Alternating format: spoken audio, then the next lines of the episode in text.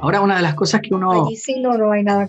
Que uno, que uno trata de, promover en, la pareja es justamente la comunicación. Y dentro de estas artes comunicativas entra el rol también de la fantasía. ¿ah? Y, ahí me gustaría saber también desde tu experiencia, ¿qué, qué opinas de las fantasías sexuales en la, en la pareja? Mira, yo pienso que las fantasías son necesarias, pero tampoco puedes hacer una fijación del método en la sexualidad que solamente sea, este, por ejemplo, no puedo llegar a excitarme, no puedo llegar a tener un placer, este, pues, pleno en la sexualidad si yo no uso un, auxiliar sexual. O si este no me no practico, no practico el sadomasoquismo Ojo, cuando ya una conducta es recurrente, aquí es donde tenemos que prender las alarmas porque ya se vuelve una patología. Mm. ¿ok? Pero una fantasía que de repente hagan un intercambio de roles, que se hagan como que si no se conocieran, que usen disfraces, que usen auxiliares sexuales, ropa sexy, inclusive estas prácticas de sábados, pero todo con un límite, porque vuelvo a las 50 sombras de, Grey, nadie se aguanta eso, menos que también tenga la misma patología que el personaje, ¿no? O que, esa, o, que esa pareja era muy simbiótica y muy mm. enfermo pero bueno, eso es otro tema que, que haríamos muy distinto, en otra, conversación. Es importante ah, realizar la distinción entre... Pero una fantasía no es lo mismo que una perversión. Exacto justamente, es muy distinto un fetiche sexual a una parafilia, son cosas totalmente distintas que también da como para otro, otro conversatorio.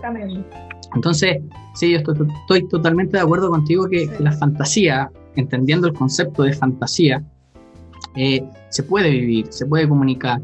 Incluso muchas parejas de repente viven sus fantasías internas, ¿ah?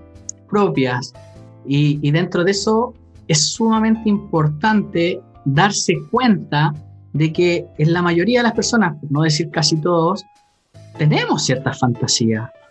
¿ah? Y, a algunos les gusta cumplir sus fantasías junto a su pareja, pero como tú dices, también hay un límite, ¿ah? hay, hay, un mutuo acuerdo, hay una, ¿ah? una complicidad. Cuando yo ya transgredo el límite, ya hablamos de una agresión y ahí hay que tener mucho cuidado. E, en Venezuela, desde tu experiencia, ¿cuál crees tú que sería como la fantasía más común que existe o que existe a nivel latinoamericano? Bueno, yo creo que las, las prácticas estas de 50 sombras, que son las prácticas SADO, y el uso de juguetes sexuales es una cosa impresionante. Se venden como pan caliente y se han puesto muy de moda, ¿no? Este, pero también hay que decirle a las parejas que los auxiliares sexuales son un complemento que podrían usar inclusive eh, para ciertas disfunciones. Por ejemplo, para el vaginismo en la mujer, para la dispaurinia, porque ayuda por, la, por lo menos las bolas chinas a estimular el canal vaginal y toda esta parte uterina Mm. Para que haya una mejor, este, eh, em, digamos, eh, ejercitación de la musculatura pélvica que podría mejorar la penetración y la lubricación. también, en el hombre, ¿ah? con, ciertos lubricantes que, ayudan a retardar. ¿ah? lubricantes que pueden ayudar a retardar al hombre, inclusive anillos retardantes para que pueda prolongar el acto coital. Justamente.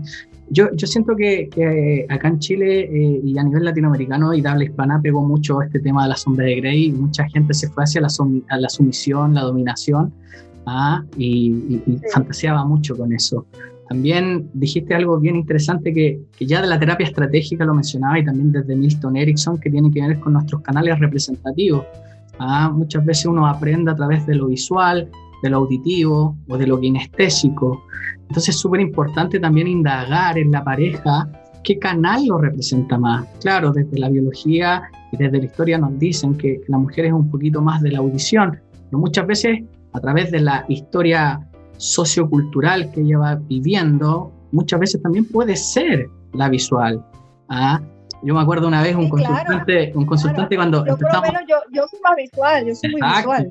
Entonces, una vez llegó un consultante y yo le empecé a explicar es muy distinto a cómo tú seduces a tu pareja o cómo llevas el acto sexual con una persona visual que como con otra persona que es auditiva, porque la auditiva tú le hablas a la oreja, le puedes decir cosas eróticas, ah, un sinfín de cosas, el visual le gusta un poquito más lo, ah, cómo se ve, el encaje, o de repente cómo se, la postura, etcétera, o los espejos.